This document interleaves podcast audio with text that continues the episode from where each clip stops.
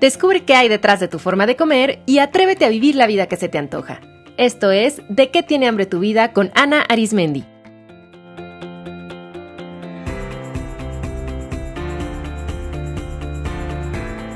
Este es el episodio 196, Hombres y Body Positive con Leo Corro.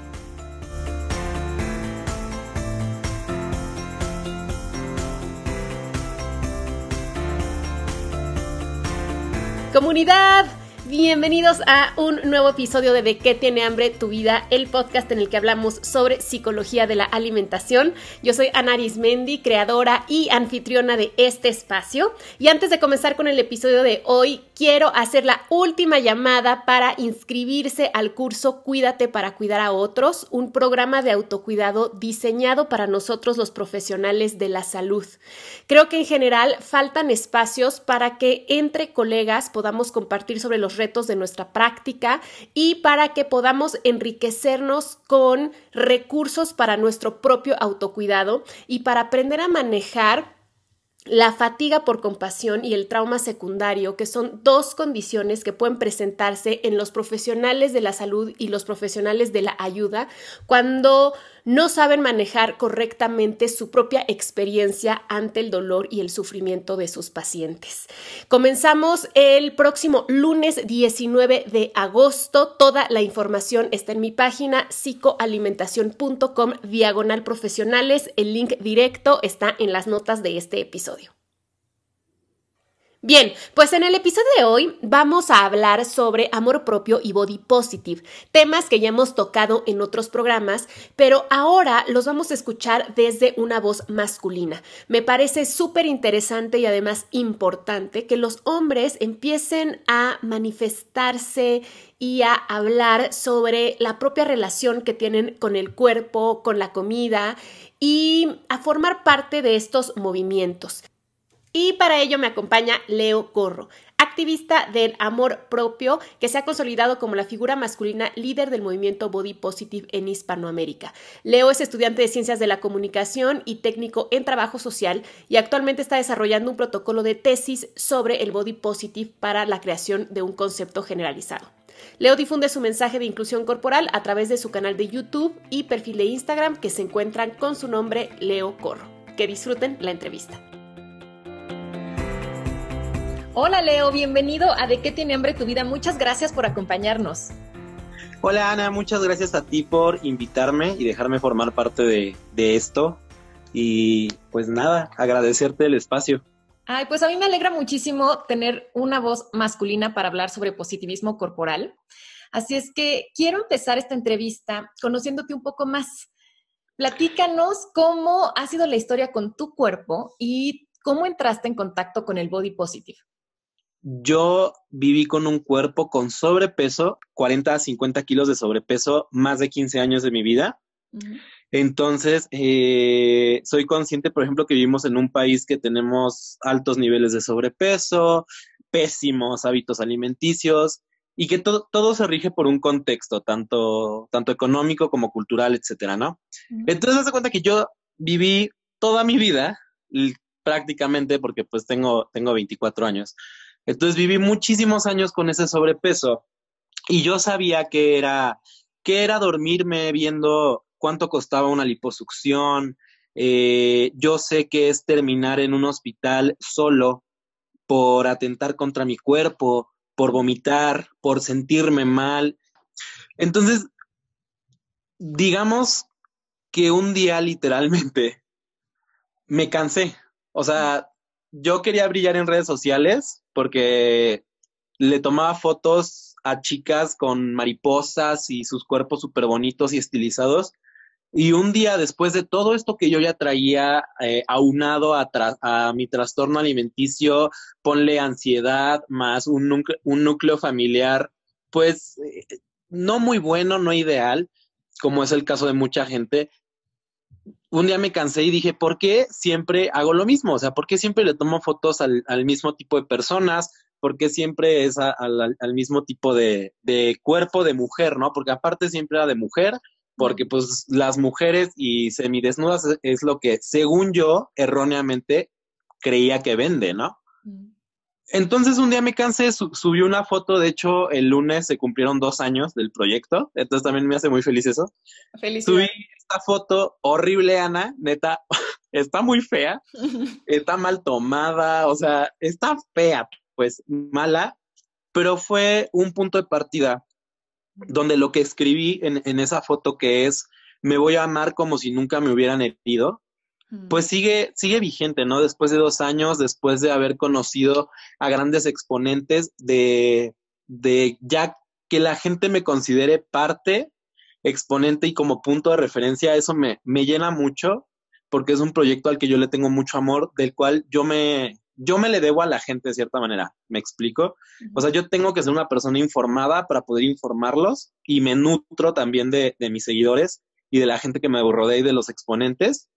Entonces yo tuve contacto por ese medio realmente, encontré a, a Maquis Camargo, que lleva cinco años en, en todo esto de, del body positive, y dije, ¿por qué? O sea, ¿por qué si ella puede y es la gordita del internet? Pues ¿por qué yo no? Porque aparte no hay contenido como tal hispano para hombres hablando de, de, toda esta parte. O sea, hay expertos, nutriólogos, eh, gente dedicada al fitness, etcétera, pero no había una persona eh, gorda, un, un, hombre gordo, hablando de toda esta parte de, del quererse y, y, los trastornos, no sé, todo eso, no había nadie. Entonces dije, pues, ¿por qué no iniciar, no? O sea, ¿qué me detiene?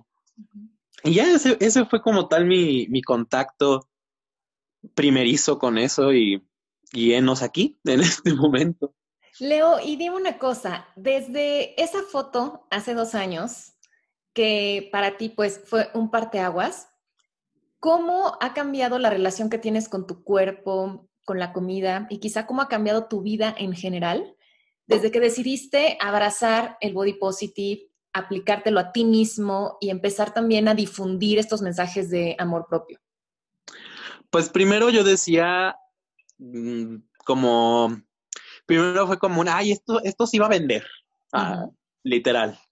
Y luego dije, ok, ¿por qué no dejo el sí va a vender, el sí va a, a crear engagement y, me va a traer seguidores y así? ¿Por qué no mejor en lugar de preocuparme por crear eh, un espacio, ¿cómo, cómo, cómo decirlo? Como de, ay, mírenme, soy famoso. No, no, no sé cómo decirlo, pero yo, yo quería ser un punto, no, no una figura como tal, sino un, un referente a crear espacios eh, sanos, seguros, para toda esta gente que tiene algo que decir sobre su cuerpo y que al final del día no tenemos ni la educación, ni la conciencia, a veces ni el conocimiento para hablar y expresarnos de nuestro cuerpo. Entonces, primero trabajé y sigo trabajando porque también es, es algo que menciono mucho.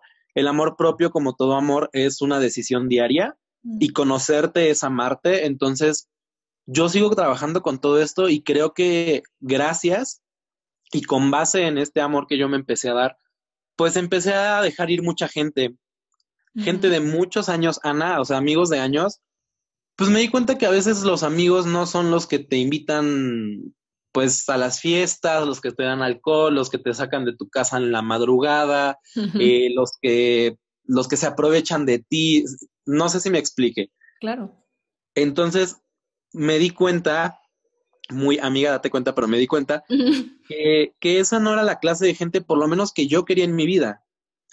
Entonces dejé ir eh, amistades, me cambié de universidad, porque también a mí me hacían, me, me hacían mucho body shaming y mucho bullying y las autoridades de, de, la institución en la que estaba, pues era así como de, pues solo se están burlando de tu cuerpo, ¿no? Y pues eres gordo, entonces sabemos que ser gordo, pues obviamente es que se burlen de ti, entonces no sabemos de qué te quejas.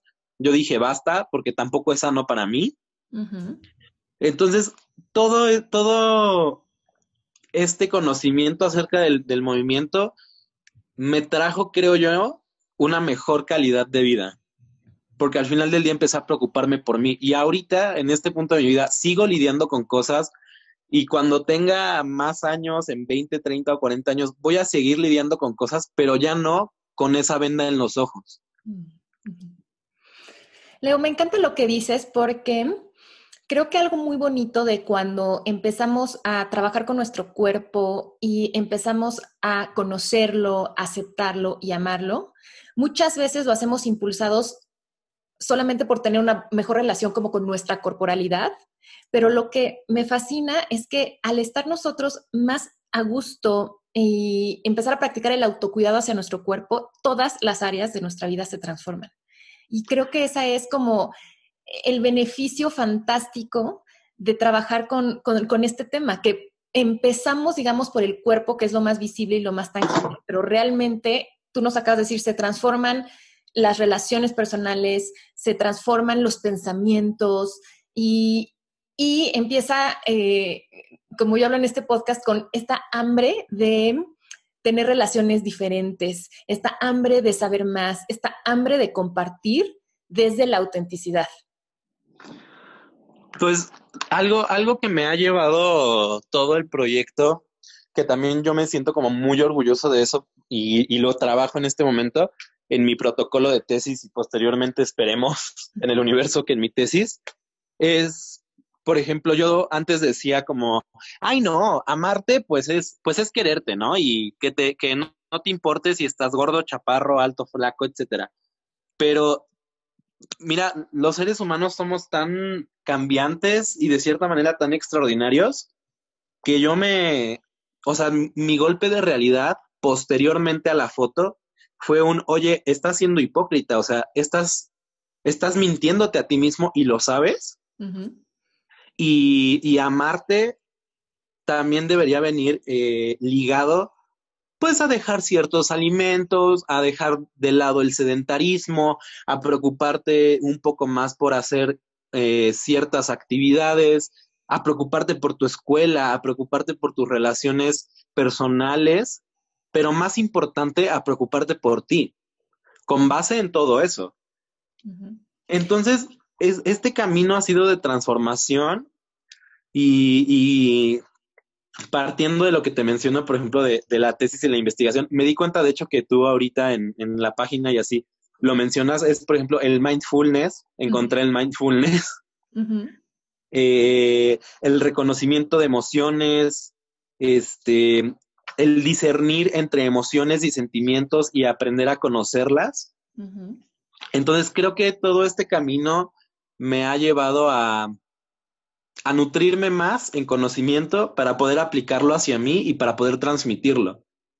Así sea la persona gorda que se ve súper bonita y que tiene los mejores vestidos y que se ve y se maquilla, etcétera. Lo pongo en el ámbito de las mujeres porque es un tema aparte al que vamos a entrar y porque es el mercado que se ha extendido.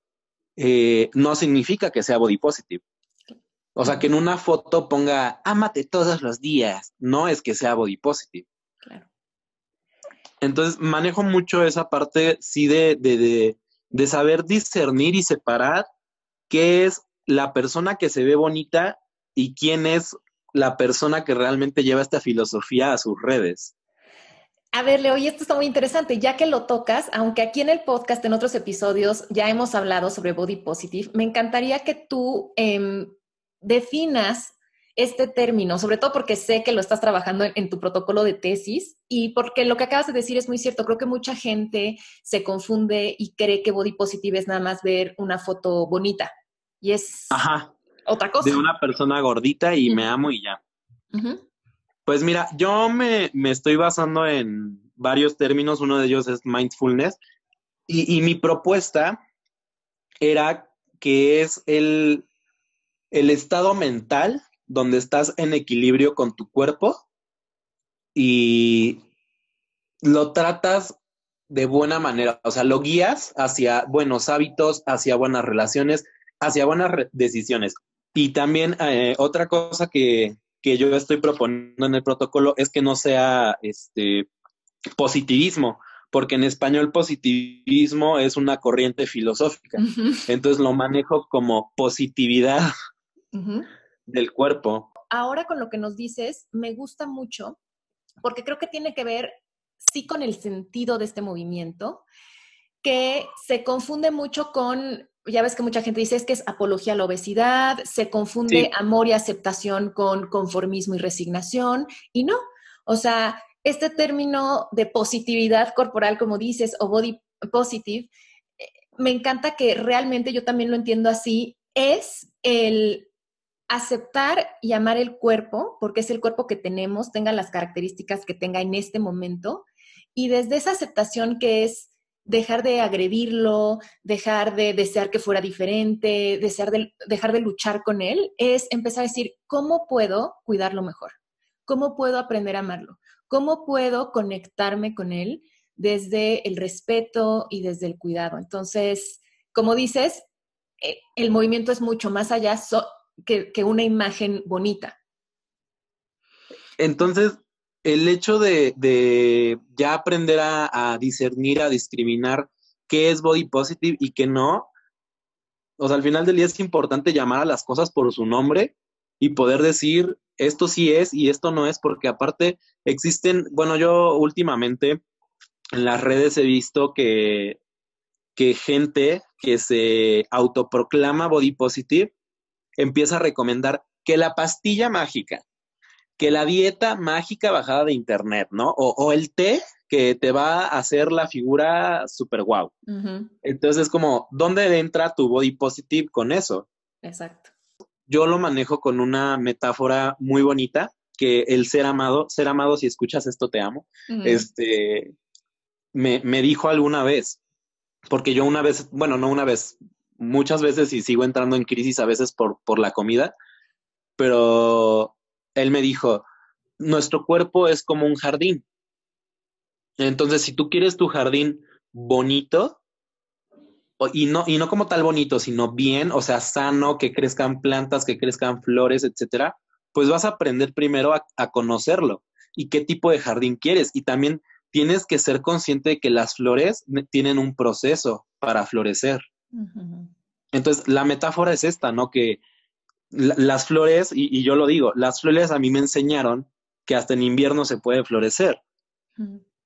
Entonces lo veo por ese lado de que el body positive o, la positividad del cuerpo no es el estoy siempre feliz y todo siempre está bien. Es el me siento mal o me siento enojado o me siento triste, pero soy un ser humano como todos, que tenemos esos sentimientos y por qué no mejor conocerlas y llenarnos de ellas y poder decir, yo también soy un Leo que se puede enojar, un Leo que puede sentir eh, tristeza, nostalgia, etcétera. Ya mencionamos que todo este movimiento de, de, body positive comenzó mucho como entre las mujeres y en específico entre las mujeres de cuerpo grande. ¿Cómo percibes tú este movimiento entre los hombres? Ay, Ana, me pones en una situación. Es todo un tema. Sí. es todo un tema eh, sistemático, patriarcal, machista. Es que literalmente, y se escucha muy post de Facebook feminista, pero, es pero es la verdad, o sea, el hombre sistemáticamente, como producto de consumo, estamos diseñados para no llorar, para no sentir, no tenemos emociones, no podemos hablar de nuestro cuerpo, no podemos eh, sentirnos, sentirnos mal, no llores porque llorar es de niñas, eh, toda esta parte, ¿no? Que, que viene de una, o sea, viene de toda la, la, cultura que se viene no de tu abuelita o de tu bisabuelita, sino de años y años y años de, de tal vez esta parte segregada del hombre y la, interpreta y la mala interpretación que tenemos de la masculinidad. Entonces, yo al hacer, eh, por ejemplo, expresión de género, que es básicamente ponerme falda. es que literalmente, Ana, la, la, gente entra en shock, es como, como que su cerebro no lo procesa y explota así. Entonces, es, es una lucha realmente contra esta masculinidad impuesta y tóxica que de cierta manera no es que no quiera combatirla, pero creo que mi mensaje y mis actos hablan más, así yo me pongo a pelear con cada persona que me comenta algo malo. O sea, y, y, yo me siento bien y siento muy, muy bonito cuando la mayoría de mis seguidoras son mujeres, pero cuando hombres me dicen, es que mi esposa, me acuerdo mucho de ese mensaje, por eso te lo menciono. Mi esposa me puso una vez un video tuyo y me gustó mucho y este, y pues voy a empezar a cuidarme, ¿no? Y es como de, ok, una persona aparte casada, o sea, una persona que no forma parte de la comunidad LGBT, que tiene un matrimonio con una mujer y tiene su vida, digamos, heteronormada, estamos indagando, pero digámoslo así, quiere formar parte o quiere, quiere empapar su vida de, de body positive, pues está bien, o sea, por mí, que todos los hombres lo hicieran. Pero sí me topo con, con una filosofía y un pensamiento muy cerrado y aparte de cerrado, muy frágil, porque la masculinidad es como, como la flor con tanto amor, diría Selena. O sea, la tocas, juro, la tocas y ¡pum! ya se rompió y es como, ¡ah! Sí, porque algo mientras más rígido es, se vuelve, o sea, paradójicamente muchísimo más frágil, muchísimo más vulnerable. La flexibilidad es la que nos da esta capacidad de adaptarnos. Sí, sí, claro. Es, es como, como que no existiera este proceso de resiliencia y de, y de aceptación y de poder decir, ok, no estoy de acuerdo, pero tampoco lo voy a satanizar. Es complicado más por el país en el que vivimos porque México se caracteriza, ya sabes, los hombres machos, grandes, feos, feo, fuerte y formal, diría mi abuela. Entonces, yo soy muy partidario de que la educación y la información es lo que nos va a hacer cambiar. Te agradezco lo que nos dices porque creo que en general tendemos a pensar eh, mucho en el tema del cuerpo, en el tema de las conductas alteradas con la comida, en el tema de los ideales de belleza relacionados con las mujeres. Y como que en general en sociedad dice, sí, o sea, la mujer ha estado oprimida a lo largo de los siglos y es como que el principal target de este ideal de delgadez y es verdad, o sea, hay, hay mayor prevalencia de ciertos trastornos de la conducta alimentaria en mujeres. Y sin embargo, a veces como que nos olvidamos que los hombres también viven en un cuerpo, también tienen una relación con su cuerpo, también están inmersos en una sociedad que favorece ciertos ideales de belleza. Por ejemplo, en el caso de los hombres, como que hay dos, dos polos, siento yo. A ver, tú dime, o sea, por un lado está como el cuerpo fit, el cuerpo musculoso, ¿no? Pero por otro lado, también en los hombres siento que se permite mucho más cierta negligencia con el cuerpo de, pues es, o sea, como que normal la panza chelera, eh, o sea, se permite un poquito más, se permiten más ciertas conductas excesivas con la comida. De hecho, a veces la sociedad hasta las favorece, como que si no comes mucho o bebes mucho, como que no eres hombre, ¿no? Entonces, yo siento también que es tan importante que los hombres empiecen a alzar la voz y decir, yo también tengo una relación con mi cuerpo, como tú decías, yo también siento emociones, yo también tengo preocupaciones, a mí también me han hecho bullying, eh, yo también de pronto me obsesiono con un tipo de cuerpo y que hay estos espacios, pero por supuesto que es transgresor. Si todavía en el campo de las mujeres es muy transgresor, pues ahora sí que te tocó picar piedra, mi querido Leo.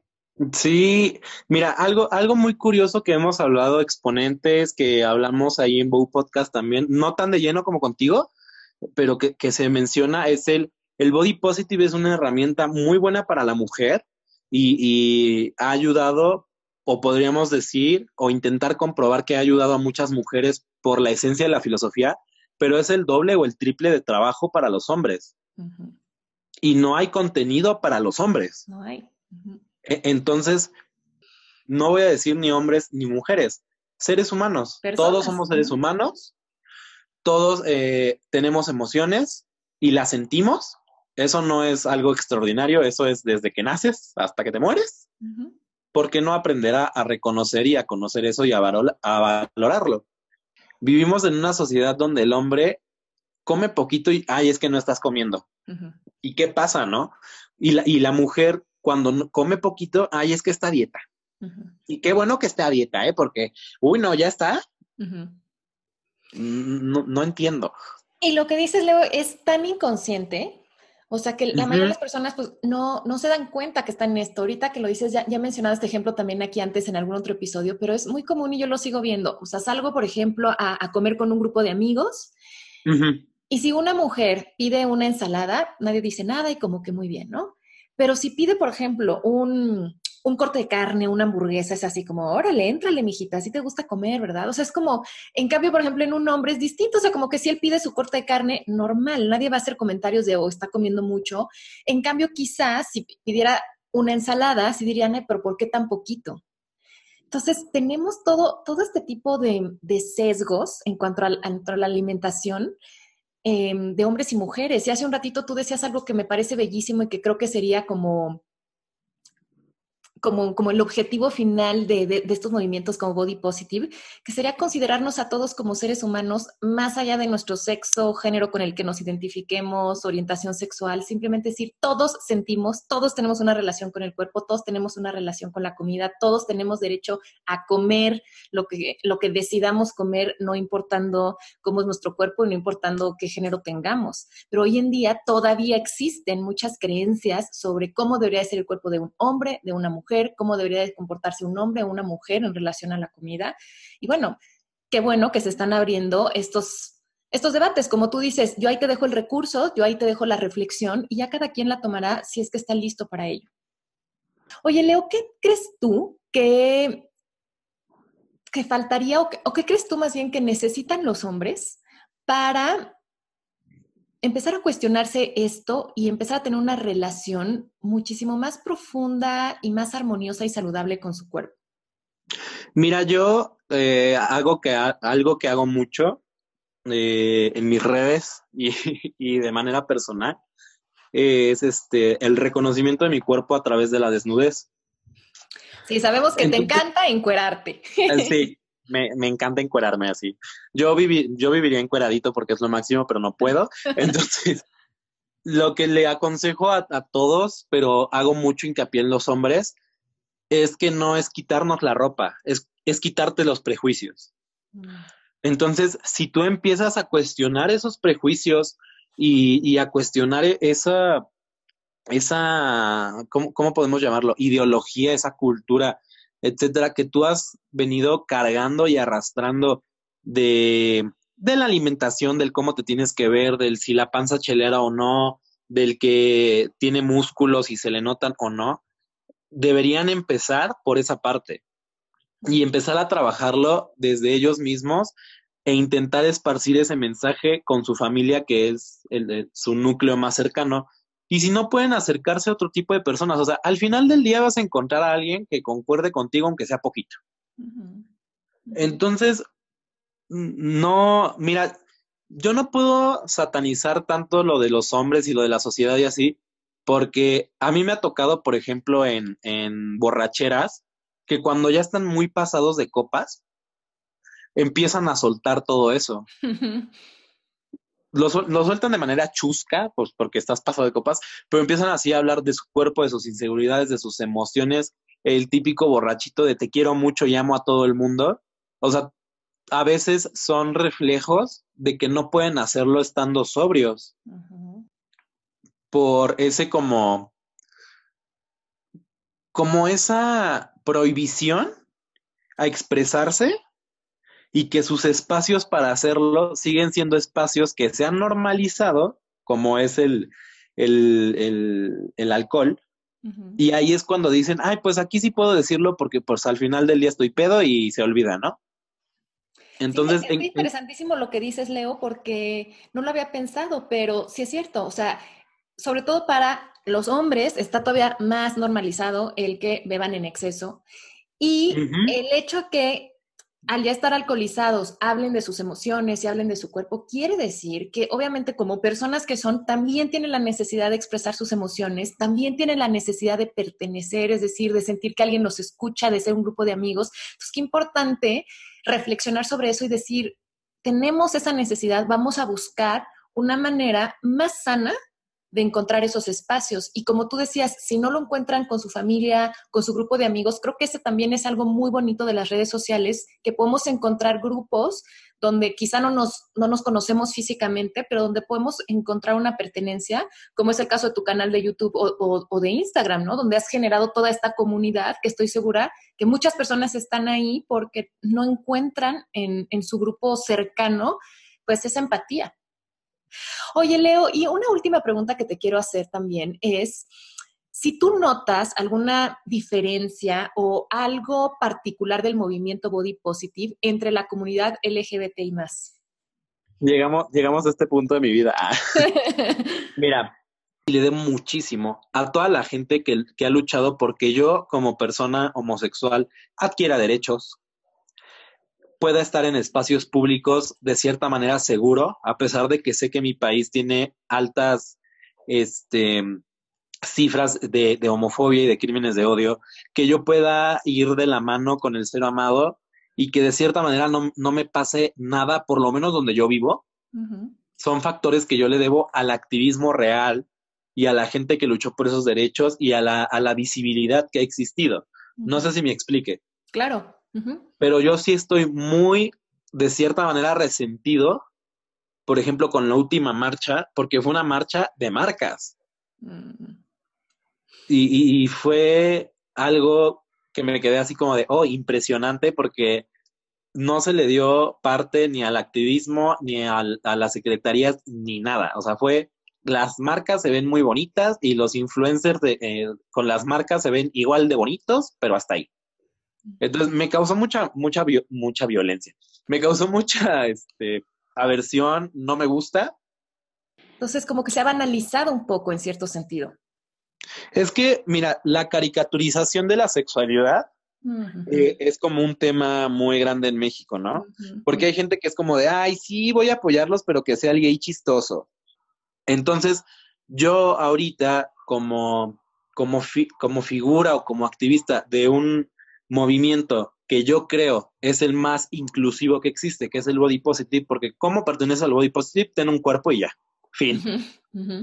Entonces, yo siendo eh, como parte de eso, me topo con una comunidad que no me quiere porque soy gordo, que no me quiere por mi tono de piel, porque tengo tatuajes, por, porque me pongo una falda o no me la pongo, por, o sea, me topo con eso, digo, pues, ¿para qué te quiero, no? O sea, ¿para qué quiero enemigos si te tengo a ti? Entonces, hay mucha controversia dentro de, de opiniones acerca de la comunidad LGBT la mía es esa. ¿Puede cambiar? Claro que puede cambiar. Digo, no es lo mismo lo que pensamos antier, anteantier, ahorita. Pero por lo menos ahorita yo sí, yo sí estoy en esa posición con la comunidad. A nivel México, que es pues el país en el que estoy, mi percepción es que no ha como tal cambiado, porque así como los hombres tienen este machismo internalizado, los homosexuales tienen este machismo internalizado también, hablando de hombres, donde, ay, es que yo quiero un novio, pero que parezca modelo de revista. Y pues no, no vamos a aceptar a los que no sean así, ¿no? Entonces, eh, este clasismo y esta misma homofobia que se vive dentro de la comunidad LGBT, déjame decirte, Ana, que es impresionante. Neta, o sea, te topas con situaciones que dices, ¿qué está pasando? O sea, se supone que ustedes eran los inclusivos, porque así se supone. Obviamente no hablo de todos, obviamente hay espacios, hay gente que ha sabido manejar estas, eh, estas espacios que ellos han creado, como una persona que yo amo mucho y que admiro mucho su trabajo es Ofelia Pastrana, pero porque realmente le ha, abierto la puerta a los trans. Y hasta ha usado su condición en stand-ups para hacer reír y, no su condición, porque no es algo de, ay, ella lo decidió, pues no, sino el, el, lugar en que se encuentra con todo su activismo y todo lo que se ha convertido. Entonces yo digo, bueno, para la comunidad trans debe ser algo súper importante, porque si para mí como homosexual ya tengo problemas, ahora imagínate cuando eres transgénero o transexual. Y son a la gente que yo digo, wow, o sea, me paro y te aplaudo y me quito el sombrero, pero hay personas que luego veo y digo, ay, tantos seguidores y tan huecos, pero bueno, no puedo decir nada. Vamos a seguir con nuestra chamba. Sí, te agradezco muchísimo, eh, eh, o sea, que nos compartas tu opinión y, y, tu experiencia tan sincera, porque con lo que yo me quedo es con el trabajo tan profundo que hay que seguir haciendo, porque en digamos como que en todos los ámbitos de la sociedad y en todo tipo de comunidades, todavía existe tanto este tipo de creencias, eh, la discriminación por las características corporales, incluso en comunidades que uno pensaría que serían muchísimo más inclusivas, eh, aún todavía están todo este tipo de prejuicios tan arraigados. Entonces, no hay duda que este es un trabajo necesario, que este es un, discurso y una voz fresca, pero que como tal, obviamente, eh, pues va a requerir su tiempo. Sabemos que cambiar creencias no es de la noche a la mañana. Leo, compártenos por favor tus datos de contacto para que la comunidad de, qué tiene hambre tu vida sepa dónde saber más de ti. Ok, para contactarme de manera profesional, solo me mandas un mensajito al correo corro de correr, corro 2403 arroba gmail.com. Eh, también mis redes sociales son Leo Corro, tanto YouTube como Facebook como Instagram. Y Leo, pues no te puedes ir de este programa sin responder a las dos preguntas que hago a todos mis invitados. La primera es, ¿de qué tiene hambre tu vida en este momento? En este momento tengo hambre de el pollito con crema de papa que me dejó el ser amado. ¡Qué rico! en este momento creo que mi vida tiene hambre de terminar mi carrera, de seguir eh, nutriéndome para el movimiento que hago y de seguir con este proyecto que, que cumplió dos años y pues a darle. Ahora sí que pa'lante y no dejarlo. ¿Y cuáles dirías que son tus formas favoritas de nutrir tu vida? Una de mis formas favoritas de nutrir mi vida es bailar desnudo frente al espejo. Me encanta. Porque eso me, ayuda mucho a decir, estás bien, te ves fabuloso y como diría una de mis series favoritas de toda la vida, you are going to be something extraordinary. Entonces, yo sí creo que todos podemos llegar a hacer algo extraordinario. Otra forma en la que nutro mi vida es eh, informándome para no dar solo o simples opiniones. Creo que una forma de nutrir mi vida, y se va a escuchar muy romántica, pero es ver a mi sobrina. Mm. Ver cómo ha crecido y cómo sigue creciendo y así cómo va descubriendo el mundo. Es como, ah, te amo demasiado y, y aprendo mucho simplemente viendo cómo interactúas con el mundo. Leo, pues te agradezco mucho que hayas compartido en este episodio con nosotros y a toda la comunidad les mando un abrazo y nos escuchamos en el próximo episodio. Muchas gracias Ana, cuídate.